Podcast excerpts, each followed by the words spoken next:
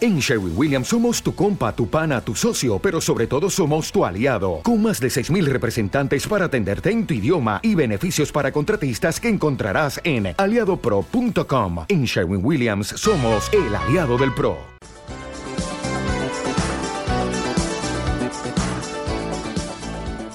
Bueno, eh, ya Casi acabando. casi acabando. porque, como- se dice, ¿no? Cuando vuelves de fiesta, la penúltima. Eh, Al final nunca la penúltima ni siquiera la última. Ni siquiera la última, ni siquiera te lo propones. Pues un poquito de. ¡Ronda! ¡Relámpago! Bueno, os voy a. Tengo aquí unos cuantos mitos eh, de estas expresiones manidas que tenemos y yo como bioquímico con formación de biólogo que soy, estoy obligado a romper estos mitos. Primero de todo, os voy a amigos, amigos taurinos, que quizás seáis amigos por cualquier otra cosa, O pueden ser amigas. o amigas taurinas, que seréis amigos, pero por cualquier otra cosa menos por el hecho de ser taurinos. ya Eso digo es. O- Algo que se oye mucho, eh, herida de asta, el astado, eh, no, los toros no tienen astas. Hasta aquí hemos llegado. ¡Sí, Dios! Y este es el nivel de hoy. vale, Así va a ser el podcast. Así va a ser el podcast. Por si no lo habéis pillado todavía. bueno, más o menos. Y tú dirás, ¿por qué? ¿Por qué no tienen hasta ¿Por los qué no tienen astas? Porque tienen cuernos. Y dirás, vale, pero no son lo mismo. Claro, cuernos, pues no suena fatal. Le hemos dado una Lo mires como lo mires. Sí, en castellano suena fatal. Pero es así, eh, tienen cuernos, no tienen astas. Las astas, ¿qué diferencia hay? Las astas las tienen los ciervos, los renos, los alces, todos estos. ¿Cuál es la diferencia entonces? Las astas son formaciones óseas. Es el cráneo forma O sea. O es un cráneo. sí, o sea, sí. Eh, es el cráneo que va formando protrusiones, que forma la forma de es- esa forma de cuerno, de asta, efectivamente. Eh, y es hueso, o sea, tú cierras un asta, alguien que conoces al típico amigo que tiene una cabeza de un ciervo disecado, pídele que te deje cerrar la punta de- del asta del ciervo. Y a lo mejor Que- te dejan. mejor te dirá que te vayas a tu casa. Y, y verás que, bueno, por dentro tiene la misma eh, disposición histológica que un hueso. Eh, no es más, es esa formación. Pero ¿Qué un toro es? no. ¿Eh? Pero un toro no. Un toro no. ¿Qué es un cuerno? Eh, cuernos, eh, el cuerno, la palabra cuerno en griego antiguo no sé muy bien cómo sería, pero la raíz era más o menos keratos, keratos, keratos, no sé. Os sonará de la palabra Queratina. queratina, efectivamente. ¿Os sonará la palabra tricerato? Sí. Es cuerno. Triceratos. Eh, rinoquero, rinoceronte, tiene un cuerno en la nariz. Rino, nariz, rinoplastia, operación de la nariz. Está aquí, Que lo sabe. Y bueno, ¿por qué, qué- por qué digo esto? Porque kerat, está la proteína llamada queratina, que es la proteína de los cuernos, la proteína córnea. Es una proteína que nosotros la tenemos en las uñas, por ejemplo. Es una proteína, lo que se llaman filamentos intermedios, que tiene una disposición de triple hélice, trenzada, que está súper chula. Y es tan, es tan dura, tan dura, tan dura, que, que, bueno, forma estas estructuras, ¿no? Las uñas, los cuernos. Podríamos decir, de hecho, que mm, los toros tienen, toros, las vacas, mm, tienen mm, dos uñas, dos grandes uñas en la cabeza. Y bueno, esto es lo que quería decir. Siguiente Toros, mito. Toros, cuernos, eh, astas. Siguiente mito. Las rosas no tienen. Y tú dirás, pues Te, sí. te iba a poner aquí eh, el- la canción famosa de Rosas y Espinas. Ponla, ponla, por favor. Sí, claro, ¿por qué no? Ya- ya Venga, va. estamos- vamos a darlo todo, ¿no? Adelante. Bienvenidos a Rosas y Espinas, sin preocupaciones, haciendo lo que realmente me sale de mis cojones. Y tú ya aprenderás de tus errores. De que valen tantas rosas si prefieres las espinas. De que vale esta canción si prefieres otra vida. Ella es tu enseñanza, equilibra tu balanza, brinda una alianza. Ella es la que merece tu confianza. Y después de esta demostración del daño que ha hecho la LOSE, Me sangran los oídos. Que además creo que acabo de desvirgar a Jesús en esta canción, No la conocía. explícanos por qué las rosas no tienen espinas. Espera, que voy a En contra de lo que diga la Adri. Voy a saturar. ¡Ah! Vale, bueno, lo primero que en el vídeo que, que estábamos viendo no sale ni una sola rosa, son todos geranios. Solo faltaba la abuela Paqui ahí baña- eh, regándolos, bañándolos iba a decir. Bueno, las rosas no tienen espinas, por mucho que lo diga Mecano y por mucho que lo diga el Adri. la madre que te parió. Pues no, no tienen espinas. Y tú dirás, bueno, ve, porque se las quitan. No. Eh, pero si yo me he pinchado con algo, vale, pero no era una espina. Eh, las espinas son una formación que, que sería como una modificación del tallo. Y entonces si tú cortas una espina, ves que por dentro tiene sus conductos, sus xilemas, sus floemas, por todo por donde circula eso que llamamos savia. Eh, y en cambio las rosas no, las rosas es una formación, las espinas de la rosa, que no se llaman espinas, se llaman aguijones, son formaciones dérmicas, o sea, es una formación de la superficie. Tú cortas una, un aguijón de una rosa, que no es una espina, y no ves nada, es, la forma. Quizá pinche también, haga daño, pero no es una espina. Más cosas. Sí, te lo voy a volver a poner. Sí, ¿no? está tan bien que, que vuelvo a escuchar. de mi corazón día tras día. Ella será la estrella que reluzca para mí a mediodía. Quédate con otro jugando a la hoja, ya lo perderás todo como yo. Porque te toca. Es brutal, luego te la paso completa porque es Sí. tremenda. Me recuerda un poco al del foie mezclado con, con el tito en sí. Bueno, como nos pongamos a sacar gente de esta Versión, versión cabañal. versión cabañal, ¿no? Siguiente mito. Siguiente mito. Eh, bueno, tengo unos cuantos mitos. eh, por ejemplo, gatos, los gatos. Podríamos decir cientos de mitos sobre gatos.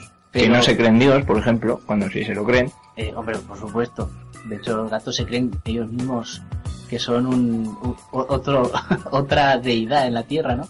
¿Qué, qué vienes a desmentir hoy? Bueno, lo primero, eso de que a los gatos no les gusta el agua, pues hombre, a los gatos lo que no les gusta es que los obliguen a hacer algo que, que no quieren. Hay un dicho muy famoso que dice que puedes llevar al gatito a la charca, pero no puedes obligarlo a beber. Puede ser. Bueno, a, ver, a beber, hombre, tiene ser. Si le das un Pero no puedes de anchoas primero.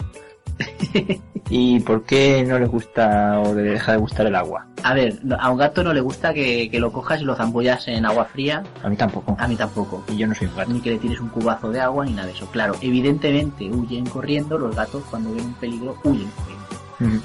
Eh, ¿Qué quiere decir esto? ¿Se puede bañar a un gato? Sí, se puede bañar a un gato. A ver, normalmente un gato no necesita un baño porque ellos mismos se limpian con su lengua. En la lengua tienen unas papilas con forma de gancho para quitarse los pelos desprendidos y todo eso. Bueno, de hecho, casi casi tú podrías contarme más de esto que yo, porque tú convives con dos gatos. Eh, Normalmente no necesitan baño, pero si alguna vez, yo que sé, tenéis un gato y se os ha caído encima el aceite del motor, no dejéis que se lo vaya lamiendo. Mm, es un problema. Sí. Se puede bañar a un gato. ¿Cómo? Con mucho cuidado. Pues como todo lo hacen los gatos, acostumbrándole a, a lo que es la sala de baño, el, el- el baño, acostumbrándoles a, bueno, poniéndoles debajo de, no poniéndolos directamente en la bañera que resbala y se asustan, Mm. poniéndoles una toalla debajo, agua calentica, sin hacer mucho ruido, sin obligarles. Y si le podéis dar un poquito de su chuche favorita o su comida favorita, pues lo mejor. Y entroncando con esto de los gatos, como habréis podido oír en la introducción, hace poco he sido padre y me ha vuelto otra vez eh, a mis oídos el mito, falsísimo mito de los gatos y, la, el peligro que tienen los gatos para una embarazada. ¿Por qué se dice esto? Bueno, cuando, cuando hay un embarazo lo normal es que te hagan la prueba de la toxoplasmosis, que es para comprobar si eh, sufres, has sufrido la infestación de un parásito que es el toxoplasma, Toxoplasma gondii, eh, que está normalmente en la carne cruda o en, a veces incluso en está en la carne cruda o, a veces en la verdura sin lavar también y que vive muy agusticamente en el intestino de los gatos porque los gatos comen animales pequeñitos, carne cruda y a veces nos puede pasar. ¿Por qué podemos pillar nosotros una toxoplasmosis? Que la mayoría de los adultos la hemos pasado y no nos hemos dado cuenta. Pues por comer carne cruda. Embutidos. Un saludo también a Carne Un Cruda. saludo a Carne Cruda y a, y a todo su equipo. Y enhorabuena por su, por su segundo programa semanal que han ¿Has visto conseguido. cómo enganchamos Hombre, cosas? así la, hemos hilado ahí súper bien. Tus celáneas y misceláneas. misceláneas y las tuyas.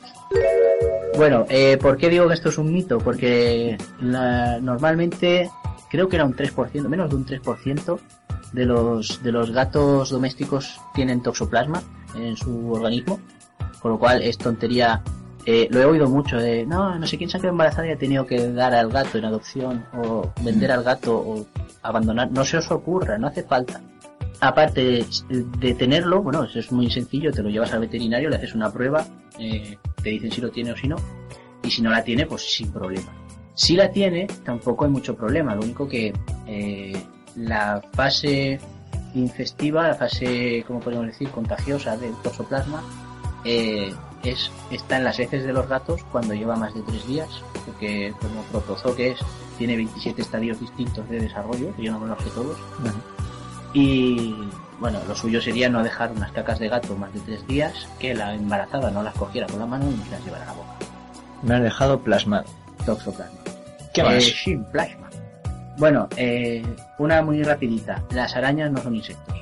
Alguien lo habrá oído. ¿Eh, una araña, un insecto? No. Y, pues no. No. Los insectos suelen tener, so- o sea, tienen ocho patas, a no ser que les arranques alguna. O a no ser que, como las, mox- las moscas de las drosófilas con las que se trabaja en genética, tengan una mutación y les salga una pata encima del ojo. Eso sería raro.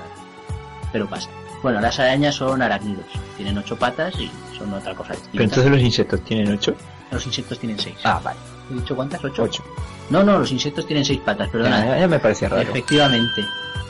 Insectos, pues son, por ejemplo, los dípteros, que son moscas y mosquitos, y menópteros, las mariposas y abejas. y, Bueno, muchos. Lepidópteros. Lepidópteros, coleópteros, Y otras cosas Y que acaban en ópteros. enópteros, porque pteros significa alas. Y bueno, pues el último que os traigo hoy es el típico que a veces oímos, eh, ah, vamos a montarnos en esta atracción o vamos a correr 12 kilómetros y a quemar adrenalina. Pues tienes un pequeño problema de... de... Sí, tienes un Sí. problema de que tú no corres 12 kilómetros. Eso lo primero, porque 12 kilómetros corriendo, tela. Sí. Cuidado. Y el segundo problema es... Que si se te prende fuego la adrenalina, tienes algún, algún escape de gas en Sí. el organismo. ¿Por qué? ¿Por qué? Porque la adrenalina no se quema. Eh, no, pues ni se oxida ni... No, no se quema. Eh, la adrenalina es una hormona que sale de donde se produce, que son las glándulas adrenales o las glándulas suprarrenales, según las quieras llamar. Los ingleses la llaman epinefrina porque, porque significa lo mismo pero en griego. Y van al centro donde tengan que hacer su acción, porque como hormonas pues tienen su acción, se unen a su receptor y la célula que la recibe pues hace una acción y ya está. Salen y van. Y ya está. no se queman. Y si se queman, por favor, id al médico. Si se te está quemando una hormona dentro del cuerpo, ve al médico. No es normal. Y bueno, con esto y un bizcocho, Pues a ver si nos mandáis vosotros también vuestros falsos mitos que podamos desmentir o que vosotros conozcáis que se pueden desmentir. vuestras dudas, vuestras quejas, Una arroba una vaguidea.es. efectivamente. Y también si tenéis algo de lo típico de, eh, pues me acabo de enterar, me han dicho que hay un estudio que dice que la sacarina es mala o que es- Me han mandado un correo donde dice que si no lo reenvío 10 veces van a cerrar el Messenger. y veis, veis, lo han cerrado. Al final, al final os creéis que no, pero mira. Pues eso.